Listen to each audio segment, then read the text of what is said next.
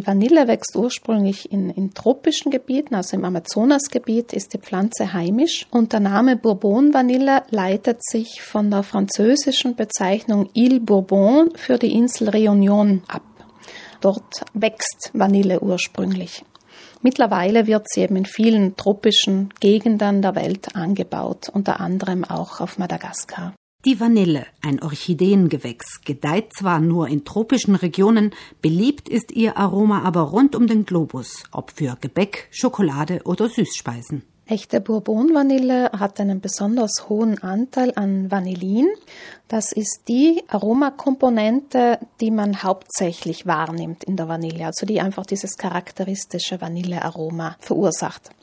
Allerdings besteht das komplexe Vanillearoma nicht nur aus Vanillin, sondern insgesamt sind da an die 200 verschiedene Aromakomponenten beteiligt. Und deswegen ist es auch für die Industrie sehr schwierig, das Vanillearoma in der ganzen Komplexität zu imitieren.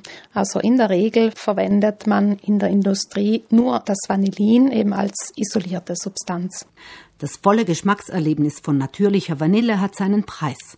Die schwarzen Schoten gehören zu den teuersten Gewürzen der Welt. Speziell in den letzten Jahren sind die Preise noch einmal deutlich angestiegen, eben für echte Vanille. Klarerweise versucht man in der Lebensmittelindustrie auch auf billigere Rohstoffe auszuweichen. Und da bietet sich eben das Vanillin an, in der Regel eben aus künstlicher Herstellung, zum Teil auch mit Hilfe von gentechnisch veränderten Mikroorganismen hergestellt. Vanillin ist wesentlich billiger als die echte natürliche Vanille. Viele Hersteller greifen auf die billige synthetische Variante zurück, führen Verbraucher aber auf die falsche Fährte, indem sie ihre Produkte mit Bildern der Blüten oder Schoten echter Gewürzvanille zieren. Wer überprüfen möchte, ob ein Lebensmittel echte Vanille enthält, kommt um die Zutatenliste nicht herum.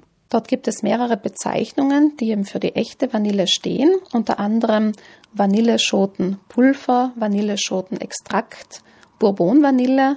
Alle diese Bezeichnungen stehen für echte, natürliche Vanille. Auch wenn natürliches Vanillearoma draufsteht, dann handelt es sich um das Aroma, das eben aus der echten Vanille gewonnen wurde. Bei den Aromen sind die Hersteller noch einfallsreicher, was verworrene Begriffe angeht. Steht nur die Bezeichnung Aroma in einer Zutatenliste, dann handelt es sich praktisch immer um ein künstliches Aroma, also um ein künstlich hergestelltes Aroma. Und dafür werden vermehrt auch gentechnisch veränderte Mikroorganismen eingesetzt. Wenn die Bezeichnung natürliches Aroma steht, dann handelt es sich um ein Aroma, das zwar aus einem natürlichen Rohstoff gewonnen wurde, das aber im Fall der Vanille nicht aus der Vanilleschote gewonnen wurde, sondern es kann beispielsweise aus, aus einer Rinde oder aus einem anderen Material gewonnen werden. Das hochwertigste Produkt, um Speisen ein verführerisches Vanillearoma zu verleihen, sind die Schoten der natürlichen Bourbon-Vanille. Im Handel sind meistens zwei bis drei Schoten in einem Glasröhrchen verpackt. Zu Hause kann man dann diese Schoten aufschlitzen, das Innere, das schwarze Mark herauskratzen und dieses dann eben für die Aromatisierung von Kuchen, Vanille, Joghurt oder was auch immer verwenden. Und entsprechend sieht man natürlich dann in der fertigen Speise so kleine schwarze Pünktchen von diesem Mark. Es gibt sogar schon Hersteller, die diese schwarzen Pünktchen der echten Vanille imitieren. Doch es geht auch anders. Viele Bioläden haben Vanillepulver im Sortiment.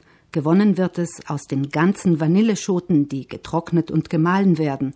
Und das ist nicht ganz so teuer wie die Vanilleschoten. Zusätzlich gibt es auch noch Vanillezucker, also wo Zucker mit Vanillepulver aromatisiert wird. Und zu unterscheiden davon ist eben der billigere Vanillinzucker, wo der Zucker einfach nur durch Zugabe von künstlichem Vanillin aromatisiert wird.